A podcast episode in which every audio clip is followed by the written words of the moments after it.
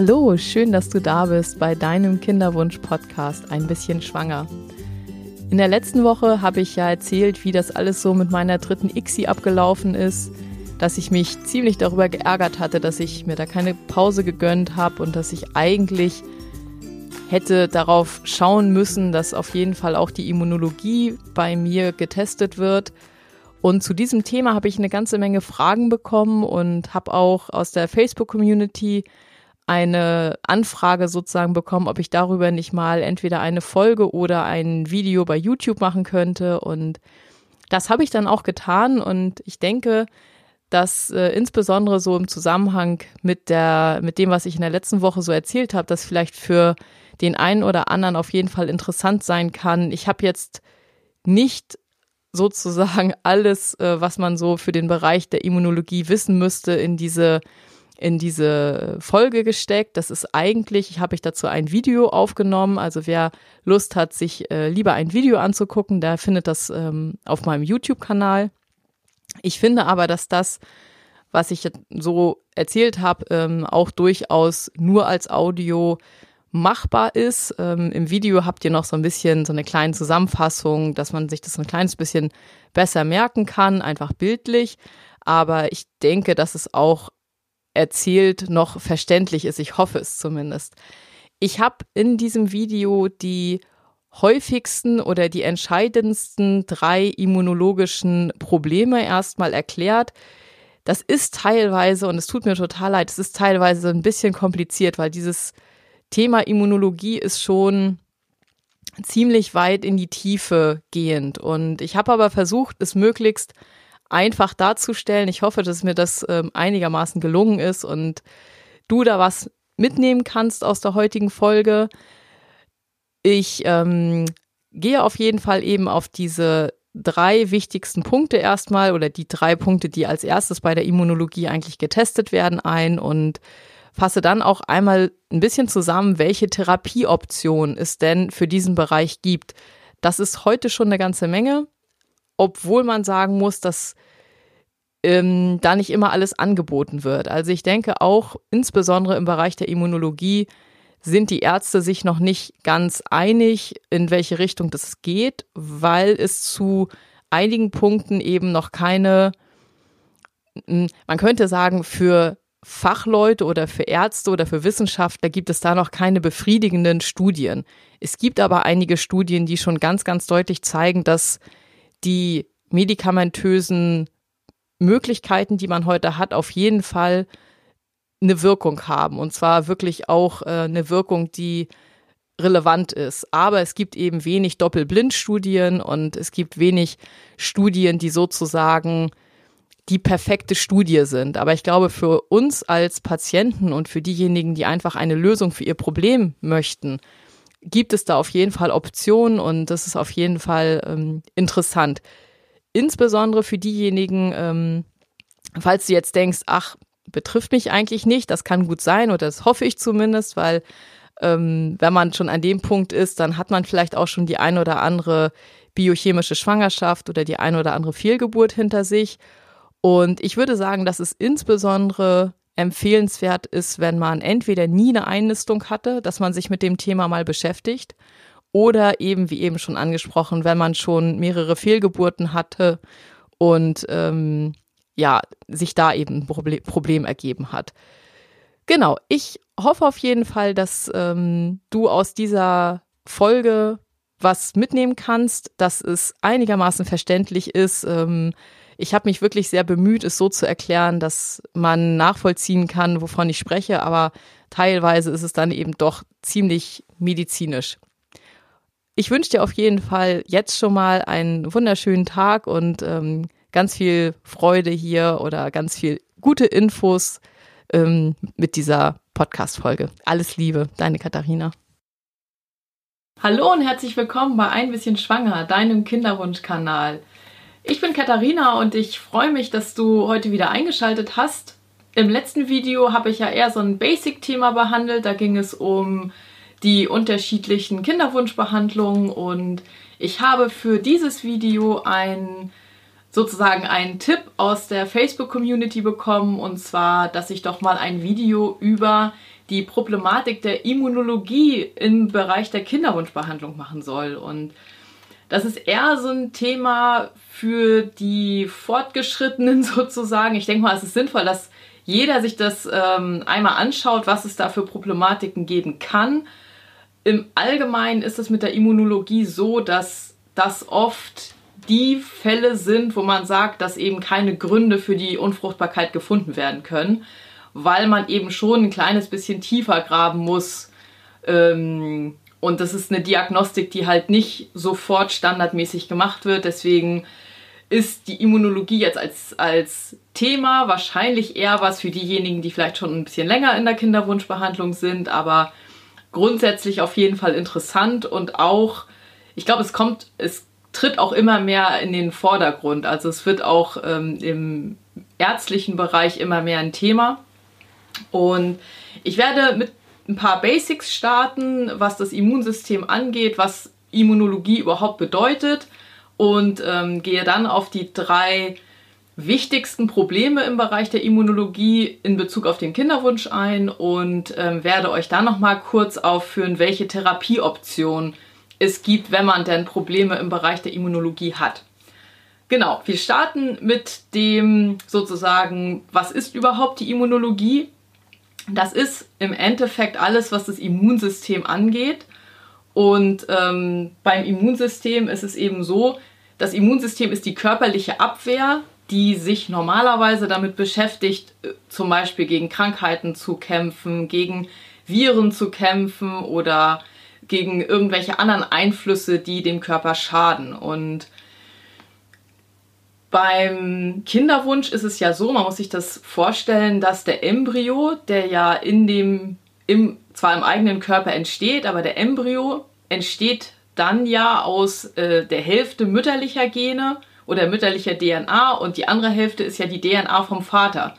Das heißt, der Embryo ist zur Hälfte etwas, was der Körper nicht kennt. Und ähm, dadurch kann es eben passieren, wenn nicht alles ideal funktioniert äh, beim Immunsystem oder in diesem ganzen, ja, in diesem ganzen Regelkreis, der dann angeworfen wird, dann kann es eben passieren, dass ähm, durch das mütterliche Immunsystem die Schwangerschaft äh, im Endeffekt beendet wird oder auf jeden Fall gestört wird. Teilweise kommt es da dann nicht mal zur Einnistung. Das kann sein, dass zum Beispiel, wenn man zwar tolle Embryonen hat, aber keine Einnistung passiert, dass das auch immunologische Probleme sind, die da irgendwo dahinter stehen.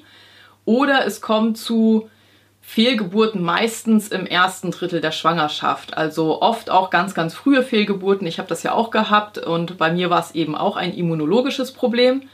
Es kann aber auch sein, dass äh, Fehlgeburten, die daraus resultieren, noch bis zur 10., 11., 12. Woche passieren. Genau, das erstmal so grundsätzlich ähm, zur Immunologie. Und dann wollte ich einmal ganz kurz aufführen, welche verschiedenen Zellen es im Immunsystem gibt. Und zwar ähm, ist es so, dass es be bestimmte Zellen gibt, die für uns jetzt auch relevant sind. Und zwar sind das einmal die T-Lymphozyten, die ähm, natürlichen Killerzellen, also die NK-Zellen wird das meistens abgekürzt. Und die, ähm, das andere sind dann ähm, die Antikörper, die haben wir beim, ähm, beim, bei der ersten Krankheit, die ich gleich besprechen werde. Es gibt noch andere ähm, Zellen, ich habe euch das hier einmal aufgeführt, äh, welche Zellen im Immunsystem eine Rolle spielen. Falls euch das interessiert und ihr da einfach nochmal weiter recherchieren wollt, dann könnt ihr da auch nochmal gucken. Genau, dann starten wir mit dem ersten, ähm, ich schaue mal einmal hier rein. Dann starten wir mit dem ersten Krankheitsbild und zwar ist das das äh, Antiphospholipid-Syndrom. Beim äh, Antiphospholipid-Syndrom ist es so, dass der Körper Antikörper gegen Phospholipide im Körper ähm, entwickelt und das stört dann ähm, im Grunde zweierlei Systeme und zwar einmal das, das Gerinnungssystem. Ähm, das muss man sich so vorstellen, wenn durch diese Antikörper, die Antikörper greifen eben bestimmte Dinge an. Normalerweise sollten die eben keine körpereigenen Stoffe angreifen, sondern eben ja, Stoffe, die eben zu Problemen führen, wie zum Beispiel Viren oder ähnliches. Aber es gibt Autoimmunerkrankungen und ähm, bei Autoimmunerkrankungen ist es eben so, dass der Körper körpereigene Stoffe mit diesen Antikörpern angreift und das führt dann eben zu Problemen. Beim Antiphospholipid-Syndrom ist es so, dass eben einerseits die Gerinnung gestört wird. Das muss man, das kann man sich so vorstellen, dass bestimmte Faktoren, die die Gerinnung steuern, in ihrem Gleichgewicht gestört sind und dann kommt es zu einer höheren Blutgerinnung. Man kann sich das vielleicht ganz einfach so vorstellen, dass man sagt, das Blut ist zu dick und wenn man sich dann vorstellt, dass der Embryo sich in die Gebärmutterschleimhaut einnisten möchte, dann muss er ab einem bestimmten Punkt muss er eben anfangen, also ich versuche das mal so zu zeigen, dass er eben ähm, in die Gebärmutterschleimhaut reinwächst und eben auch ganz, ganz kleine Kapillare, durch die dann Blut fließen müsste, ausbildet. Und diese Verbindung wird dadurch gestört, dass das Blut zu dick ist und der Embryo im Endeffekt keine ideale Versorgung dann über die Gebärmutterschleimhaut bekommen kann. Und das ist einmal die Gerinnungsproblematik beim Antiphospholipid-Syndrom. Und dann gibt es zusätzlich zu dieser Gerinnungsproblematik noch eine immunologische Problematik. Und zwar ist es so, dass diese Antikörper auch die Zellen an sich, das äh, sind die Trophoblasten, die ähm, versuchen in die Gebärmutter-Schleimhaut reinzuwachsen. Das ist im Endeffekt die Situation der Einnistung. Und diese Trophoblasten werden von diesen Antikörpern angegriffen und können dann nicht ihre Funktion so erfüllen, wie sie das sollen. Das heißt, das Antiphospholipid-Syndrom ist im Endeffekt so eine Doppelproblematik. Also es ist eine Gerinnungsproblematik und eine immunologische Problematik und führt dann relativ verlässlich dazu, dass keine Schwangerschaft zustande kommt oder es ganz, ganz frühe Fehlgeburten gibt. Das heißt, wenn man da betroffen ist, dann kann es natürlich sein, dass man gar keine Einnistung hat, dass man sich wundert, man hat super Embryonen und es passiert aber keine Einnistung oder man hat ähm, so wie bei mir das, äh, so wie das bei mir gewesen ist, immer wieder ganz frühe Fehlgeburten, vierte, fünfte, sechste Schwangerschaftswoche. Ähm, da macht es einfach Sinn, das ist auch ähm, eines der sozusagen Kennzeichen dieses Antiphospholipid-Syndroms, dass man eben diese frühen Fehlgeburten hat. Ähm, genau wie das jetzt genau, also wogegen diese Antikörper jetzt genau ähm, wirken, will ich jetzt gar nicht so wahnsinnig weit aufführen, weil das im Endeffekt auch einen nicht wirklich weiterbringt. Man sollte einfach nur wissen, wie, wie zeigt sich dieses Krankheitsbild. Und ähm, ist es so, dass wenn man Patientinnen hat, die zum Beispiel habituelle Aborte haben, also ähm, immer wieder frühe Fehlgeburten, dann ist es so, dass ähm, da bis zu 15 Prozent diese, dieses Antiphospholipid-Syndrom haben. Also es ist schon ein ziemlich hoher Prozentsatz. In der Normalbevölkerung ähm, kommt das in etwa zu 1 bis 2 Prozent vor. Genau, das ist das Antiphospholipid-Syndrom. Und ähm, das zweite, was ich euch vorstellen möchte, ähm, was problematisch ist im Bereich der Immunologie, das sind die ähm, T-Helferzellen, das sind ähm, Thrombozyten. Und äh, die T-Helferzellen, ich habe das auch einmal hier, ich habe euch einmal so eine kleine Folie fertig gemacht. Ähm, diese T-Helferzellen schütten äh, Zytokine aus. Zytokine sind ähm, Botenstoffe im Bereich des Immunsystems. Und man unterscheidet dann, das ist äh, ein sehr, also wie so oft im Körper ist das ein sehr ausgetüfteltes System und man unterscheidet drei verschiedene Arten T-Helferzellen und das sind äh, einmal die TH1-Zellen und diese Zellen schütten verschiedene Zytokine aus, die eher ähm, schwangerschaftshinderlich sind. Also das sind Zytokine, das sind toxische Zytokine teilweise, ähm, das sind aber teilweise auch ähm, Zytokine, die die natürlichen Killerzellen aktivieren. Beides wirkt aber so, dass sich das Ganze gegen den Embryo richtet. Dann gibt es TH2-T-Helferzellen. Bei diesen T-Helferzellen ist es so, dass die auch Zytokine ausschütten. Allerdings sind das dann Zytokine, die schwangerschaftsbeschützend wirken. So, das sind sozusagen diese zwei Gruppen. Und dann gibt es noch eine dritte Gruppe T-Helferzellen, die nennt man TH0-Zellen.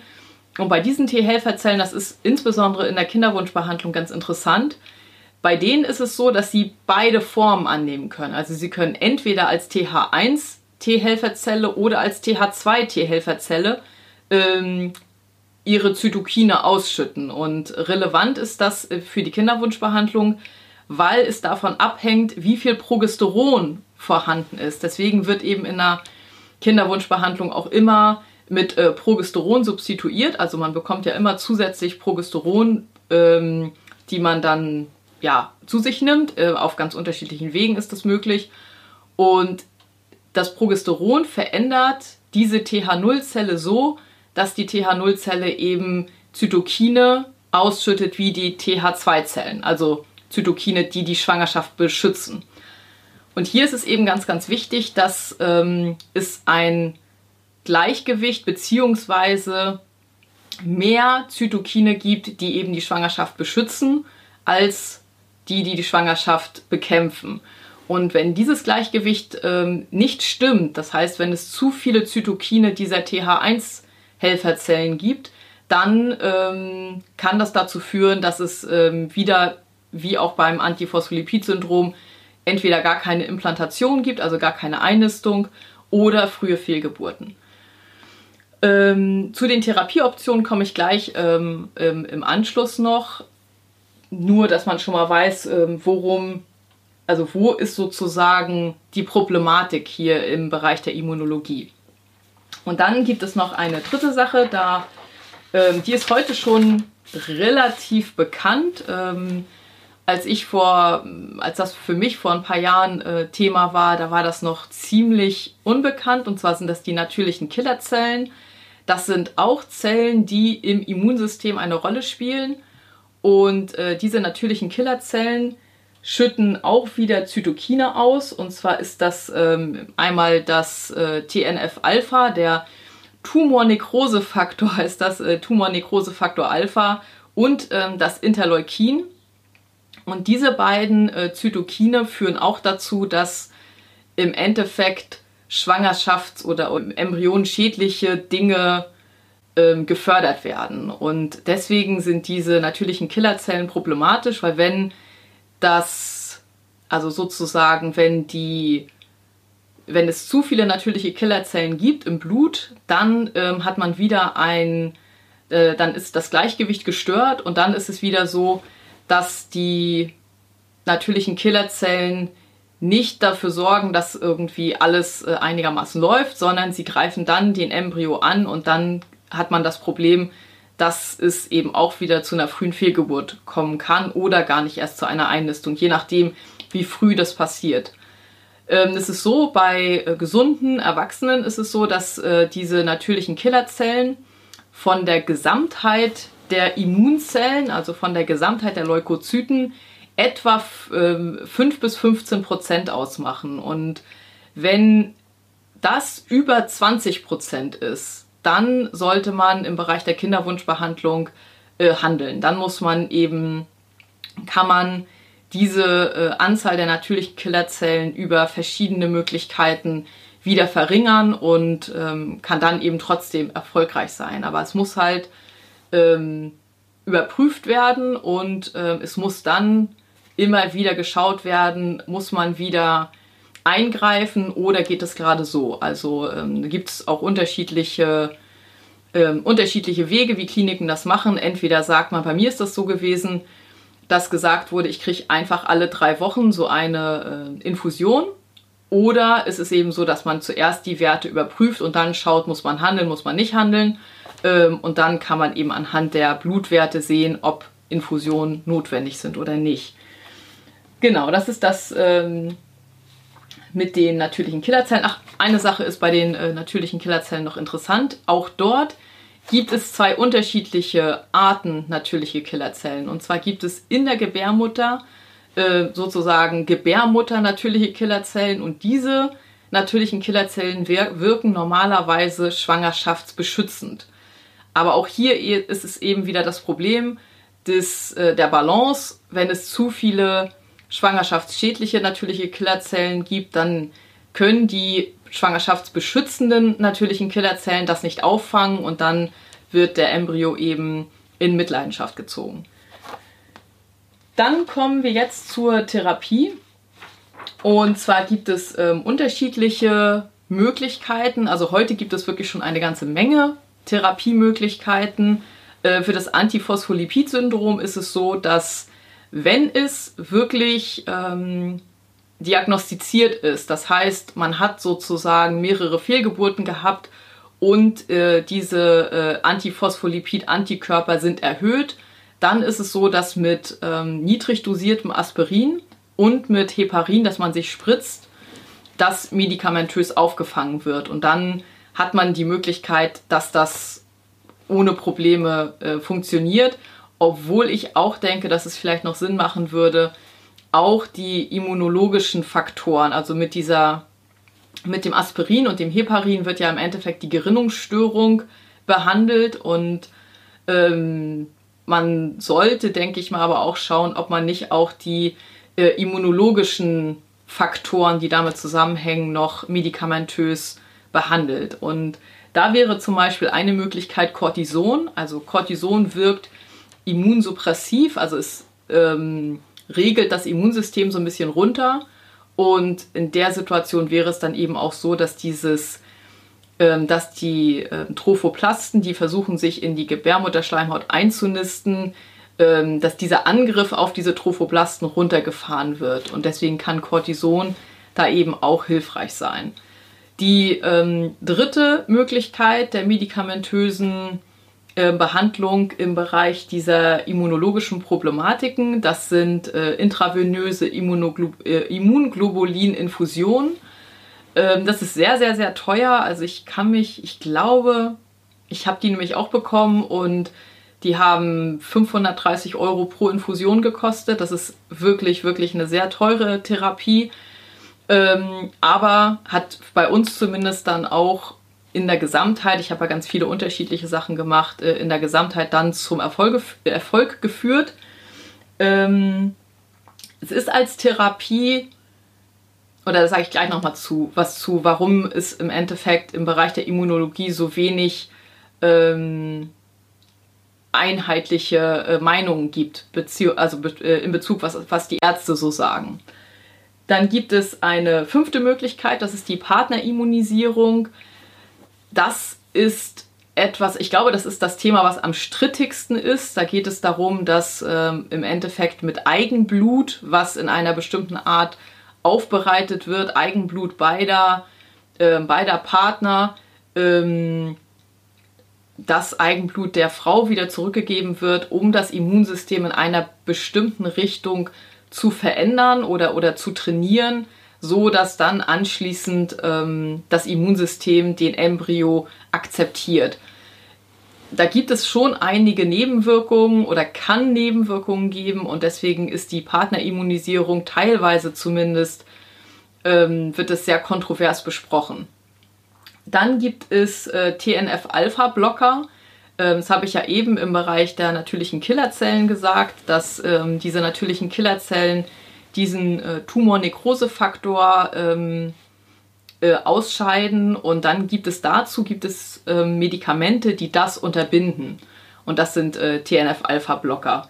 Und als letztes ähm, gibt es Intralipid. Das ist im Endeffekt auch eine Möglichkeit, das Immunsystem ähm, so ein bisschen ruhiger zu stellen. Das ist Sojabohnenöl, was in einer bestimmten Art und Weise aufbereitet wird und was man dann auch wieder intravenös bekommt. Das ist deutlich günstiger als die äh, Immunglobulin-Infusion und ist zumindest zu dem, also im, im, wenn man jetzt sich heute die Studie anguckt, ist es von seiner Wirksam Wirksamkeit her zumindest vergleichbar.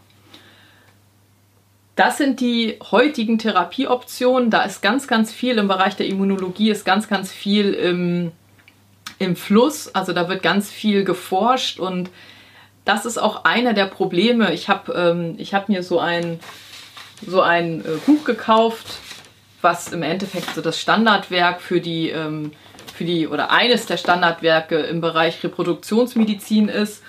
Und hier wird im Grunde auf den Bereich Immunologie noch sehr, erstens sehr wenig eingegangen. Das sind im gesamten Buch, sind das hier, glaube ich, äh, vier Seiten oder so.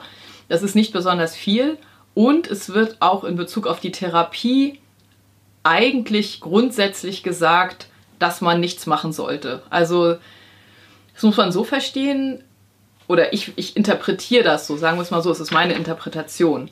Die Ärzte versuchen eben auf Nummer sicher zu gehen und da es zu den Therapieoptionen keine Studien gibt, die hundertprozentig, und da muss man das immer so sehen, man möchte da im Grunde Studien haben, die ähm, noch eine Kontrollgruppe haben, wo es eben nicht nur darum geht, dass man Patienten hat, weil, sondern man hat dann noch eine, eine neutrale Kontrollgruppe und ähm, beide Gruppen behandelt man und dann guckt man sich die Ergebnisse an. Und solche Studien gibt es meistens nicht. Und deswegen wird grundsätzlich gesagt, weil es solche Studien nicht gibt, sollte man es nicht machen. Für mich als Patient ist es eher so, dass ich sagen muss, für mich wäre es so relevant, dass es hilft, dass es mir wirklich egal wäre, ob es die eine oder andere Nebenwirkung gibt, ob ich vielleicht mal zwei Tage Fieber habe oder ob irgendwie ich mal eine rote Einstichstelle bekomme oder ähnliches. Und ähm, auch was die Wirksamkeit angeht, es gibt halt unterschiedliche Studien, die zumindest, wo zumindest ein relativ großer Teil, ich glaube, man kann so sagen, 50 Prozent der Studien zeigen eine Wirksamkeit dieser Therapiemöglichkeiten. Und weil es nur 50 Prozent sind, wird im Grunde gesagt, naja, es ist nicht überzeugend. Für mich ist es so gewesen, dass ich gesagt habe, wenn es helfen kann, wenn ich überhaupt Hoffnung dadurch bekomme, dass es helfen könnte, dann will ich es wenigstens ausprobieren. Denn ähm, das Thema ist für mich so wichtig, dass wenn es eine Chance eröffnet, dann ähm, will ich den Weg zumindest gegangen sein, um zu sagen, okay, ich habe alles, ich habe alles probiert. Und als ähm, ein Beispiel ist hier zum Beispiel auch eine, ähm, eine Studie angegeben, die ich ziemlich interessant finde. Und zwar ähm, sind da äh, ja, sind da sozusagen, gab es eine Patientengruppe, aber eben nur Patienten, die schon ein Problem hatten, also zum Beispiel ähm, frühe Fehlgeburten oder ähnliches. Und die wurden in äh, vier Gruppen aufgeteilt und die Gruppen wurden dann unterschiedlich behandelt. Es gab eine Gruppe, die wurde mit TNF-Alpha-Blockern und Immunglobulin-Infusionen behandelt. Dann gab es die zweite Gruppe, die hat nur Immunglobuline bekommen, die dritte Gruppe nur TNF-Alpha-Blocker und die vierte Gruppe hat gar nichts bekommen. Und dann ist es so gewesen, dass in der ersten Gruppe, sozusagen mit der Maximalmedikation, sind 60 Prozent der Frauen schwanger geworden. In der zweiten Gruppe, wo es nur Immunglobuline gab, sind äh, 47 Prozent schwanger geworden. In der dritten Gruppe, wo es nur TNF-Alpha-Blocker gab, sind 31 Prozent schwanger geworden. Und in der vierten Gruppe ist niemand schwanger geworden. Und ehrlich gesagt, für mich würde so eine Studie schon ausreichen, weil dann würde ich sagen, okay, lass es uns einfach probieren. Ähm, das wollte ich nur noch mal, dass es so ein bisschen klar wird.